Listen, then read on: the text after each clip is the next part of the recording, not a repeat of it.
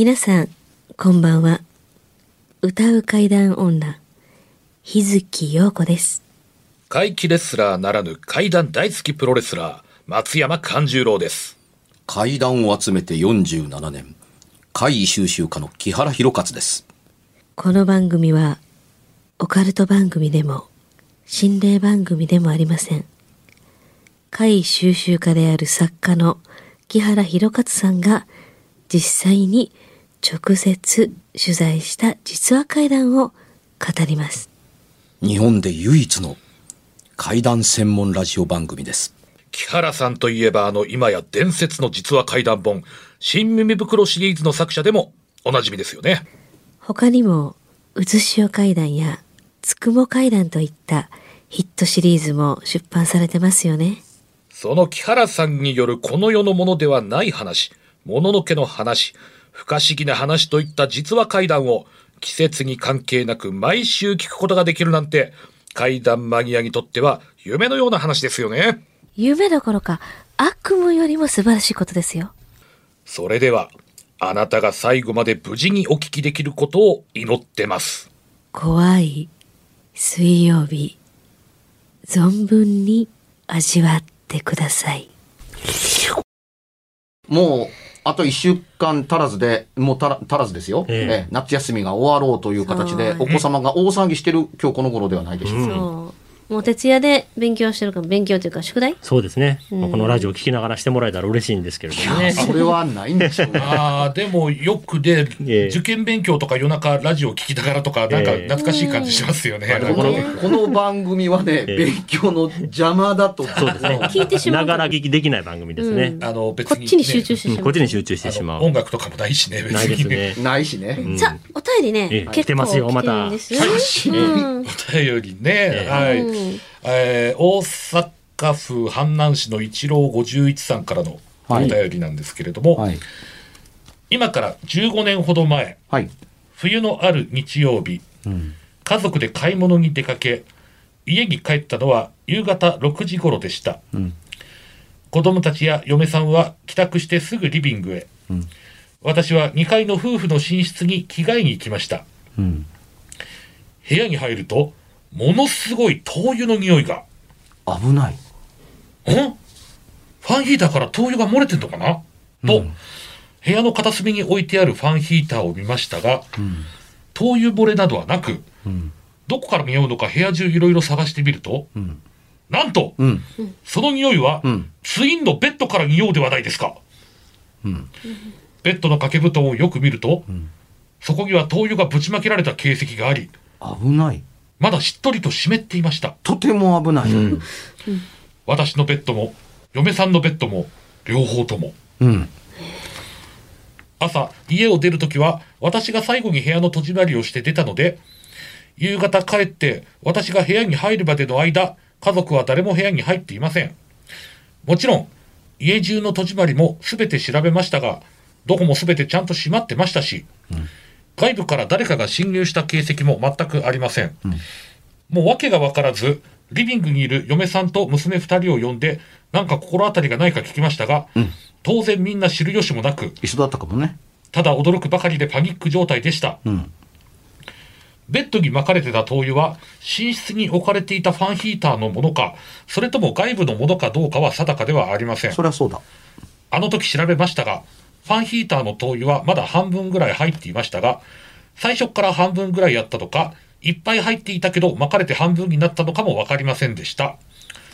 家族以外家の鍵を持ってる人はいないし、仮にいつの間にかどこかの誰かが家の鍵を盗み、合鍵を作ってまた元に戻して、留守中侵入してベッドの布団に灯油をかけて、何の痕跡も残さず家を去る、とかも考えましたが、危険を冒してわざわざそんな無意味なことをするかだ、それは同感と思いますし、この世ならざるものにしても、こんなことして何の意味があるのって感じです。同感ですちなみに、その日以降は別に不思議なことも何も起こらず、平和な日常を送っています。ああその5年後くらいにガラスのツリーが破裂しましたが、ああの人かこの人そうなんですよ。皆様、この会の考察をよろしくお願いします。というね、拙者もこれ、最後のこれを見て、ああって思ったんですよ。まそう。あのね、はい。はい一言言わせていただいていいですか？どうぞ。珍しく先行して。どうぞ。この投稿が先でしょう。はっきり言って、うんガラスのツリーが割れたこと、そんなことどうでもよくないですか？この話に比べて。うんうん、確かに。いやーとまず一ツッコミをさせていただきますが、はいあのー紹介する市内に関わらず、あのーつけてほしかったなと思う点が一つ。はい皆さんもうお気づきだと思うんですけども、はいその灯油の染みた布団はどないしたんや？うん、そうですね。それも思いました、僕も。まあそのままじゃ当然。布団、布団捨てるの大変やねんぞ。布団というか、うんベッドのええ掛け布団やと思うけども、うんええというのが二つ目。はい。あのー、物が物ですから、んあのー、素早く、あのー大きなビニール袋にて梱包せんと危のうてしょうがない。危ないで。危険ですすそら、ねそらね、危ないですよね。うん。うん。で、捨てるにしてみても、まあまあ浸透し具合ですけれども、うんあの、ね、いわゆる、あの、ふわふわしたものに灯油なんて、火災の大ごちそうですから、うんこんな発火しやすい、しかもその、爆発的に燃え広がるう素材に変化したわけですから、うん今も無事だからっていう話で、あの、納得して聞いてる場合じゃないぐらい、その後どうされたんですか？というの、火事がないのは分かってますから、あの、他のところにね、こぼれてたりとか。布団どうされたんでですか？っていうふうに。だってね、うん。ゴミ捨て場に置くにしてみても、灯油の染み込んだ、あの、布団なんて危のってしょうがないでしょ、近ご近所にとっても。うん。誰かがそこにタバコでも捨ててうん。み。えらいおっしゃる通りです。ね。ま、全くその通りです。ね。うん。あの、おだから、あのーね、あの、ガソリンほどではないにしてみても、うんあの、火がついたら最後、あの、手がつけられへんような素材の、になるので、布団に灯油ですからね。うん。でね、これほど、あの、ぶっ飛んでると、ある意味で言うと、物理的すぎて、すごすぎて、うん。あの、同性っていう。ぐらい謎だったりします。つまりこれだと、あの、とかなんとか言ってるけれども、人間が介入していたずらをしましたという方で納得した方が説明がつくんです。うん、確かにそうですね。うん。うん、あの、どっちも証拠がなくて、あの、全部の話が嘘だと言ってるんじゃなくて、全部の話を全部信じるがゆえに、だから鍵を開けて巻いたんじゃないんですか？あという方が、あの要するにその、結果にたどり着くまでの、あの、考察の時間が短くて済む。あ。うん。どっちもありえないんだったら、ありえなさそうな存在と、ありえる存在と比べれば、ありえる存在がそれをやったのだという解釈する方が早いでしょう。うん。あの、どっちにしてみても、目的もわからなければ、うん意味もわからなければ、どんな期待を、あのーどんな期待をというかね、これがどういうことになるんやっていうふうに燃えてしまえみたいな期待を込めてやってるのかやってないのかもわからない、うん。という点で言うとねっていうとこだったりはしますけども、自分で火をつけようと思えばね、まあ、うんつけれんことはいや、ないわけそんなことはしないでしょうし。ないですうん。それをやるのであるならば、家族が不在なので、うん灯油の力に頼る必要性がありません。ううん。ん。ああ、そうか。で、本気でそれをやるので、あの、あるならば、あのーガス栓を開いてホースを引っ張り抜いた方が、うん。あのー可能、まあまあ、今の家では個人宅でも、あのーね、ガスの反応センサーあるのかもわからないですけれども、うん。ガスを、あの、引っ張り出しっぱなしにさえしておく、あのーカセットコンロに釘みたいなもんでスカンと穴を開けるっていうことをやって、ん。あの、充満させれば、鍵穴を突っ込んだ時の何かのショックで爆発するということだって不可能ではなかったり、します。要するにその、あの、揮発物を気化状態にしておくと、簡単に気化爆発が起こるということですね。この問いだって、ほったらかして延々と、あの、好き放題、あの、揮発させるかさせ、させるだけさせておけば、あの、部屋中が気化爆弾になっているようなもんですから。うん。そうか、帰ってすぐ気づいたからよかったです知よね。らんタバコでももし。し吸おうとしたらね、ねえ。らいことですわね。まあそういうことですね。帰って、あじゃあちょっと一服勝ち、ドカンみたいなことっていうのは、あのーまあこの方喫煙されるかどうかともかくとしてわからんですけど、あのあ、ほなみんな帰ってきたからお茶でもしようかとお母さんがカセットコ、あの家のコンロの、うんひスイッチをひねった瞬間、あるいは瞬間湯沸かし器をあのひねった瞬間の、あの、火花、スパークみたいなものさえあれば、簡単になんとでもなったかもしれないっていうところだったりはするんですっていうところですけど、ちょっと奇妙だなと思うのが、うん。まあ誰でも思ってるんですけど、んまあ灯油が巻いた、巻かれてたことがおかしいというのはまあ共通概念として置いときますっていう,、とこですけども、あのー何らかの人間であろうとなかろうと、うん。そこの行為に意思を感じるのって、なぜ寝室なんだろう、うん。そうですね。ずっと考えてたんですね。うんと、と思うんですよ。物を持ってくるなり、あるいは、あの、ガス、あの、えっと、ヒーティヒーターがあるにしてみても、うん。でもね、そこらにこぼすという判断をこの人がする方が正しいですよね。うんあ、匂いがするから、ヒーターの周りかって言ったら、あれ？ないやんかっうん。ていうとこですから、割とね、手間かけてるんですよ。うん。で、割と燃えたら手がつけられへんところに巻いてることもあったりするんですけれどもっていうとこですけど、それを言うならねっていうので、まあ方法論の話をしたいわけではないですが、うんカーテンだっていいです。あ、そうですね。カーペットだって悪かない。まあ絨毯からねその辺の周りに巻いといても割とそういうのが多い。うんつまり、ヒーターの近くですぐ目にするものであった方が、まあ、さっさと仕事を片付けて逃げたい存在があるあるとするなら、手近の方がいいですよね。うんうん。それがね、よっこらやっこらと持ってったかどうかはともかく、寝室にぶちまけるっていうのって、どうなんだろうなしかもツインのベッド両方に巻いてたんでしょ？うんうん。寝室に意味があるっていうふうに、よっぽどのお金持ちなんかなと思ったりとかね。いや、わかんないですけど、うんあのーうん、それでもね、やはり意味がないです。うんあの、こんなことを言ったら、なるほど、そういうふうに羨ましがってる人間の存在なんかっていうふうに簡単に紐付けられそうに思うけれども、いやいや、無駄が多すぎます。うん。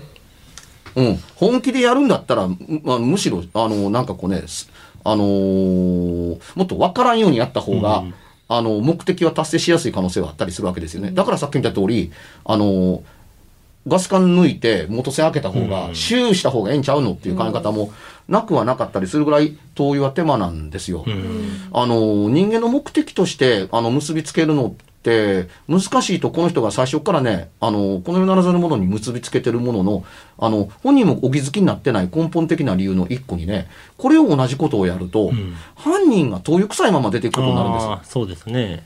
あの、撒き散らして本人がね、あの、飛沫を全く浴びないということもないと思うので、うん。で、それでなくても、あの、灯油かけてるところにそばにいればまあ、しばらくは匂いを迷うでしょう。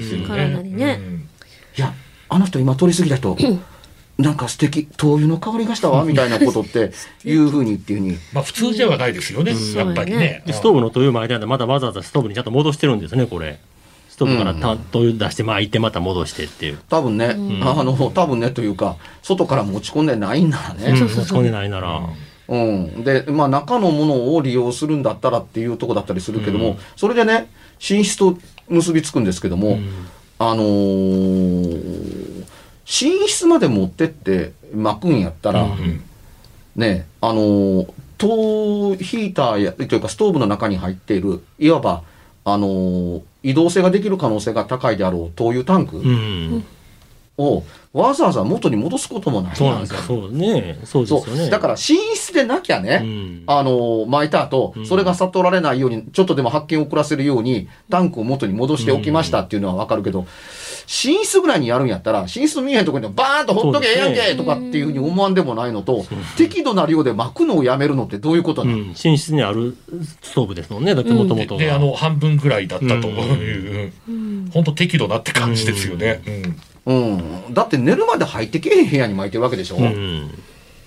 まあ、帰ってきてうん、こう、着替えに上がったからすぐ発見したものひょっとしたらの。乾いてしまう可能性もありますもんね、布団の。まあ、その通りやね。うんだから、うん、あの、実に意味のない効率を何らかの形で手繰り寄せた結果になってるように思えたりするので、あの人の行為にしては間が抜けてる。手間がかかってる割には、うん間が抜けええてるけれども、うん、おバカさんのやった行為とは思えないぐらい馬鹿げた行為ではあったりするんですね。で、あのー侵入ができなくはないというのが家というものうです。ん。しようと思えから、ばね。うんうんいわゆる、あのー鍵というものを使って、うんあの、守るプロがいるんだったら、うんそれを開けるプロがいるわけですよ。うん隠れるプロがいるんだったら、隠すプロがいるんだったら、発見するプロがいるというのが世の中です。ううんん。付き物をつけるプロがあるんだったら、付き物を解除するプロがいるというのがうん世の中だったりするんですよ。でね、うん、あのーそれなりに鍵を開けるテクニックがもった人間が入ってきてっていうところで、全く書かれてないですけれども、物が盗まれたわけでも何でもなさそうな気配からするんだったら、うん何も入ってきた侵入の痕跡を残すこともないやんか、うんよりにもよって灯油でと思うでしょ。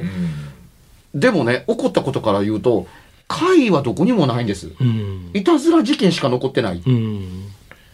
うんしかも出てった人間は、あの、分かりにくく足がつきにくいようにしてるのか、こんだけ派手なことやっていて、うんご丁寧に鍵までかけてったっていう犯人になるわけですよ。あし開けてたもの、開けたものを閉めてったっていう話にになるわけですよ。んよね。いや、まあ、うん無駄が多いな。多いですね。なんか盗んでった方が、うんあの、この方だって腑に落ちたかもわからない。あ、これは人や。うんっ。ていうに。で、証拠隠滅のためにって、いや、うん、物を盗むために証拠隠滅で、あの、火事をするのって、あの、盗んだ行為より罪が重くなることをするかっていうのもあったりするので、あの、辻褄が合わないからこそ、この世のものではないという話に結びつけたがるのかもわからないですけども、階段階と結びつけるにはね、決定要素は足りません。うん。これは聞いてる方皆さん思うと思います。決定要素は足りません。で、人の要素由来のものの話とするならば、わけがわかりません。意味がわかりません。何を望んでやってえーいるのかという展開の予測がわかりませまあ、ん。灯油巻いて火つけようとした時に誰か来たと思ってね、慌てて逃げたんやったら、その窓も開いてるやろうし、鍵も開いてるやろうしね。全部固定電にうんそれが全部戻されてる。戻してる余裕はないやろうと思うし。前の日に奥さんと大喧嘩したとかね。それはそれでなんか別の怖さが。うん 許さん言って。あのね、あの、言葉の単語そのものがね、うんあの、灯油という形で通り過ぎてるだけなんですけれども、あの、ちゃんと受け止めて話いしていいて、こんなことをガチャガチャ言っているのに、の最大の理由って、ええ。これはね、殺意があるのかないのかがかかってくるから、確かにそうですね。ん。もう死んでるそっち系の怪異を超えてるうん。下手し命取りですそうからね。そうそうそうそう。ね殺人事件につだからさっながる。きね、木原さんが言ったように、まずね、うんあの、上がってはきたものの、あタバコなり、うんお茶なりね、うんだからこの話の場合で一番最初に気になるのは、あの、終わった後の安全の確保をどうされたんですかという話から切り出したのはそのせいなんですよ。ーうん。あの、殺意があろうとなかろうと人を傷つけてしまう可能性があるから、そっちは大丈夫な上でこれ書いてるんですよね、ということは、一言言っておかないと、そこはお前分からへんのかっていうパーソナリティではちょっと困る。だから自分家にもし起こったって考えたらね、なんかやっぱ、まあ気持ち悪い気持ち悪いですよね、どっちにしろ絶対ね。人がやったにしろあのねね、おられへんと思いますよ。灯油をまか、ぶちまかれるとね、ううんん。あの、結構ね、布団を捨てましたでは済まない形で後片付け大変なんですうよ。ん。あの、布団どけたからといって別に匂いなくなるわけではないすごい。残りますもん。ちょっとこぼれただけでもすっごい何日も匂いするのに。うん、うん。だから、あの、しばらく布団で寝られへんのと違うっていう、いや、寝室でか。だ量によってはそのさらに下まで染みてたりとかね。まあもちろんその、それもあるし、うんあの、予備があったらよかよかったですけども、その後すぐ布団を買わなければなりませんでした。ベッドの上のね。寝れないですよ、そ掛け布団ね。というのもあったのかも。なんせ、冬があるんですから、冬ですから、ん大迷惑ですよ、これ。うん。あまいよもうベッドで寝らが寝ら寝られへんかもわからへん上に、これ、うっかりよその国でこの話やったら、あなたの家はテロにあったのって話になるので、うかうか、あの、家開けられへんでしょうが。うん。外出できにくいでしょう。うん。前回は灯油で、まん、あの、なんか、幸運で助かったけれども、失敗したと思った人間は次、灯油じゃないものを使ってきたらどうしようという心配も。怖いですね。うんいろいろ考えてしまう。うんいや、そこでね、この話は、殺意があるにはのんきやし、うん。うん、殺意が感じないけれども、でも、これは殺意があろうとなかろうと、人の死につながる可能性があるというものをだったりするからこそ、意図がよくわからんのよ。これ人がやってたら殺人未遂ですよね、でね。で、そこが重すぎるから階段の方に振れ幅がいかないああ。うん放火未遂とかね、なっちゃいますよね。いや、現時点ではそれだけの話です。ですよね。だから本当にび微妙なというか、うんなんというか、うん。うんこれ一郎51さんもね。ししかも犯人は灯油持ってなかったら殺す中の灯油を使ってるわけですからね。うん。う灯油のね、ストーブがその家、その家にあるとは限ってなかったり、セントラルヒーティング制だとないですから。うん。そうですね。うん、だから、分け知りの人間がこの家灯油あるからっていうのが分け知りでっていうとこだったりするんですけど、大阪ですからほとんどの家に灯油式のストーブありますよって言われると、まあそうなのかなとも思わんでもないですけども、東京では、あの、灯油を使ったストーブの使用が禁止のマンションってわんさかあるんですよ。いへやだってエアコンがあるもん。だから、あのーおあのーあマンションの利用規約として、あのー灯油を使った、あの暖房器具の使用禁止。安全面。その通りです。ところで。ええ、一つの、あの、家から出火したが最後、ビル建物全部燃える可能性があるでしょ、うん。うん、だから、東京のマンションには、あの、割とね、あの、いわゆる、あのーストーブ、灯油系を使ったストーブは、あの、禁止っていうふうに。まあ、電気スのヒーターみたいなものを禁止してるところというのは、僕はよくわからないですけれども、灯油を禁止してるところは結構あったりするんですよ。だから、ふこれが仮に東京だと、そもそも家に灯油の、あの、ストーブがあるっていうことを知ってる相手なのっていうのがこれに付加されるわけです。ああ、なるほど、なるほど。うん。あ、そんなに当たり前のことではないんですよ。で、ね、田舎ならほとんど、あの、ストーブだったりしますけれども、この方のお住まいのところっていうのって、標準なの？そのストーブを使う、灯油を使うのっていうエリアであるのかどうかがわからなかったりするけど、どうやら犯人は持ってきてないと仮定するんだったら、この家は灯油を使ってる家やっていうのは分かった上でやってるということになったりしますよね。もはや怪異というより犯人はっていう言葉が出てくる。ねすごい、なんか推推理本みたいになってきましたね、なんかね。すっごい考えてるから、そっち系に行っちゃうよね、あと考え方が。ミステリーですね。いや、そもそもこれ聞いてると、今回のここまでの話、どこが階段やねんというのがずっとね、ついてまとってたりするので、うん、あの、人でないという決定的な証拠ってどこにもない。うん。で、人ではない、人由来ではないというものが関わってれば、あの、我々の範疇だったりはするんですけど、これは人が紛れ込んでる方が分かりやすい範疇だったりするんですけど、そんな範疇だからこそこの人はガラスが割れた話の方をさっき投稿されたのではないかと僕思ってたわけです。もしかしてこれ家帰ってきた時にどっか犯人が隠れとったとか、クローゼットの中とか。だから鍵が全部かかっとって。それは可能性あるかもね。でしょ。で、家族が帰ってきた後にし、わからんに家から出ていった可能性もそれは考えれんことはないんちゃいます？今。名探偵やね。名探偵や。名探偵佐々木や。うん。うん。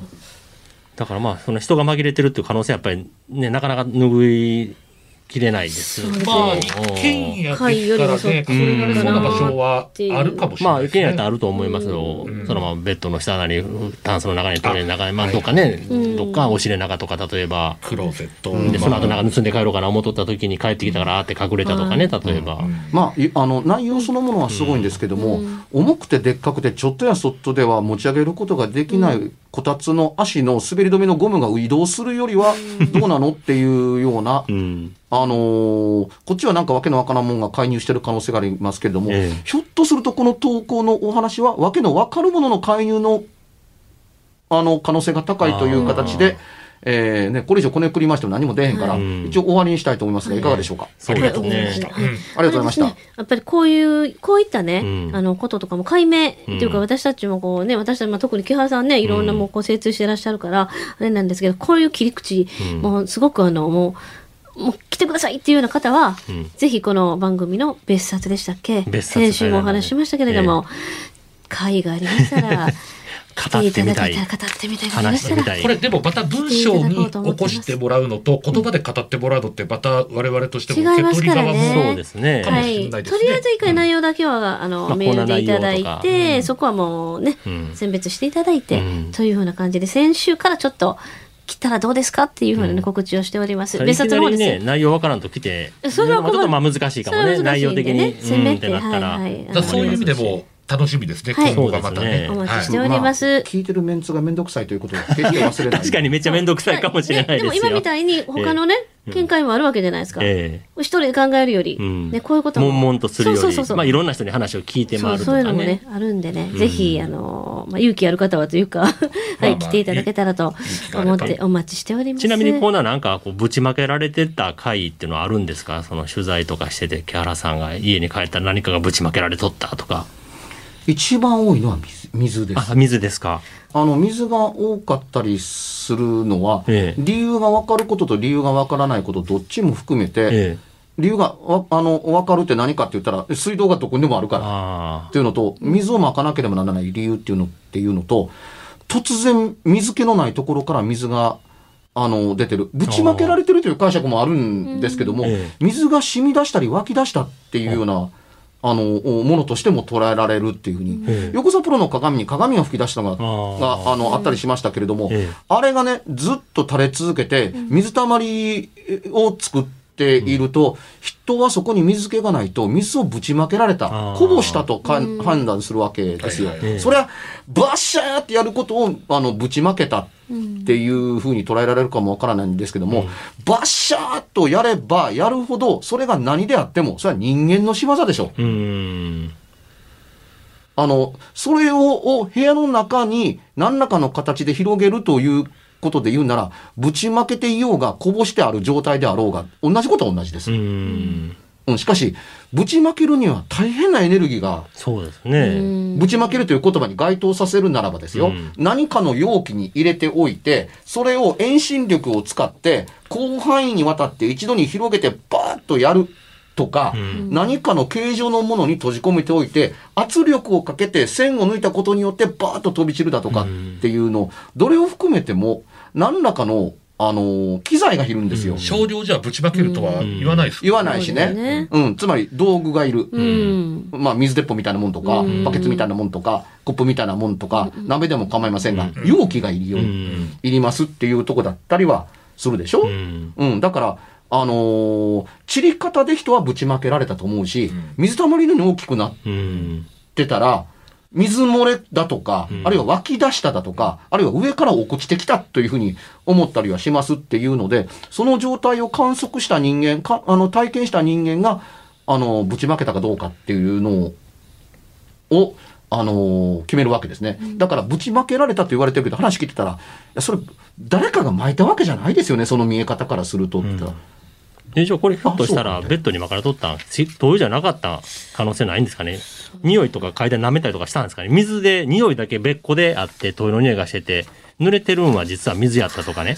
そんな可能性はないですかね名探偵佐々木が。いや、名まあ、あの、お布団を片付けているという重要部分が欠けてると、そんなこと言われてもしょうがなかったりするんですよ。まあねあの、いわゆる匂いの灯油が強烈でうん巻かれていたのが水だった。うんただし、うんあのーね、あの、水が巻かれているのと灯油が巻かれているのとでは、全然状態が違います。うんあの、水だと濡れたままなんですよ。うんで、灯油だとね、あのー布団の素材に広、き気化をしながら広がるだけ広がっていく,、いくので、いわゆる水特有の、あのーべちゃべちゃ感というのがないんですよ。おそらくこの方は、その、布団は触っているはずなんですよ。うん。えーうまだ湿ってましたという感想がありますね。ですよね。はいということは、水ではない。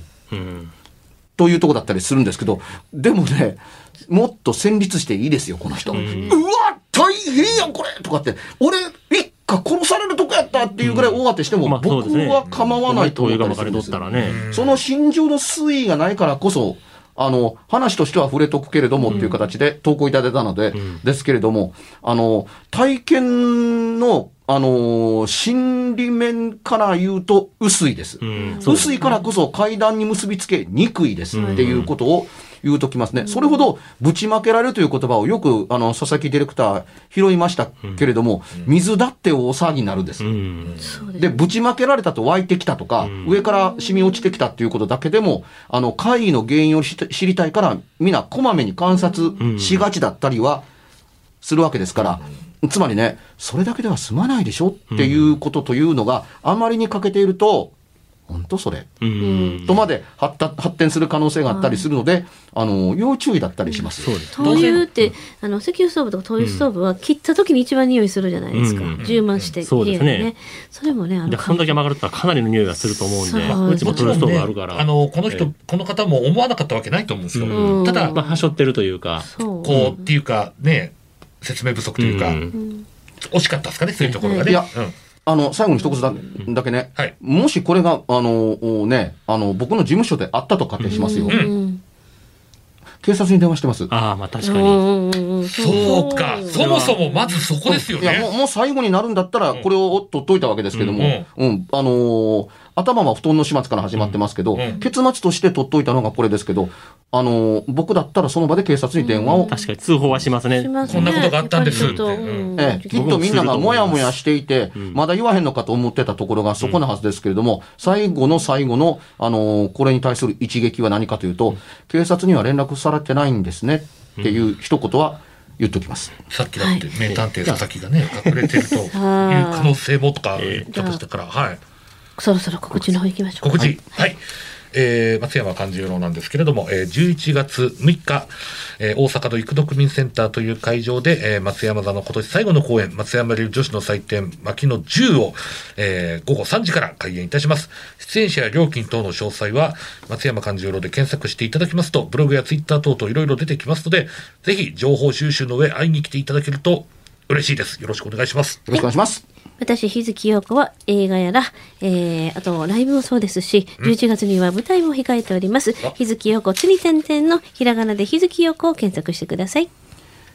2日後の8月の26日の金曜日22時から、えーニコニコ生放送九段ちゃん暗殺計画、またも動画特集ですけども、空間に瞳が瞬きをするという動画が、あのー届いていますというか、映っていることを発見しましたので、これをあの解析して大きくわかりやすくしています。よかったら、あの、ぜひ、えーご覧になってください。すいません。途中から、あの、有料だったりするんですけど、あと、9月2日から、アメリカはアリゾナ州フェニックスのサボテンコンというコンベンションで、アニメのトークと会談をやってまいります。はい。ご期待ください。番組では、別冊怪談ラジオを販売しております。ちょっと普通の地上波のラジオでは放送できない僕の体験を、あの、語っています。二度と本の形でまとめるつもりのない話が入っていますので、ぜひお聞きになってくださればと。どうやったら帰るの？詳しくは、ラジオ関西の怪談ラジオのホームページをご覧になって、ぜひともお買い求めいただければと思います。今夜はいかがでしたでしょうか？何もなければいいんですが。え？ちょっと、あなたの城、誰ですか？番組ではお便りや感想のほか、あなたが体験した怖い話や、あなたが聞いた身近な人の不思議な体験、また怖い写真や曰く因縁のあるものなどもお待ちしています。メールの宛先は、階段アットマーク jocr.jp k-a-i-d-a-n アットマーク jocr.jp ファックスは078-361-0005 078-361-0005おはがきは郵便番号650-8580ラジオ関西階段ラジオ怖い水曜日まで。ぜひ、本物の怖い話を私に教えてください。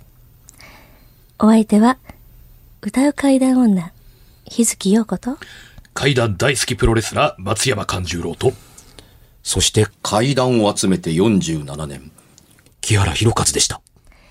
それではまた来週、お耳にかかりましょう。この一週間、あなたが無事でありますように。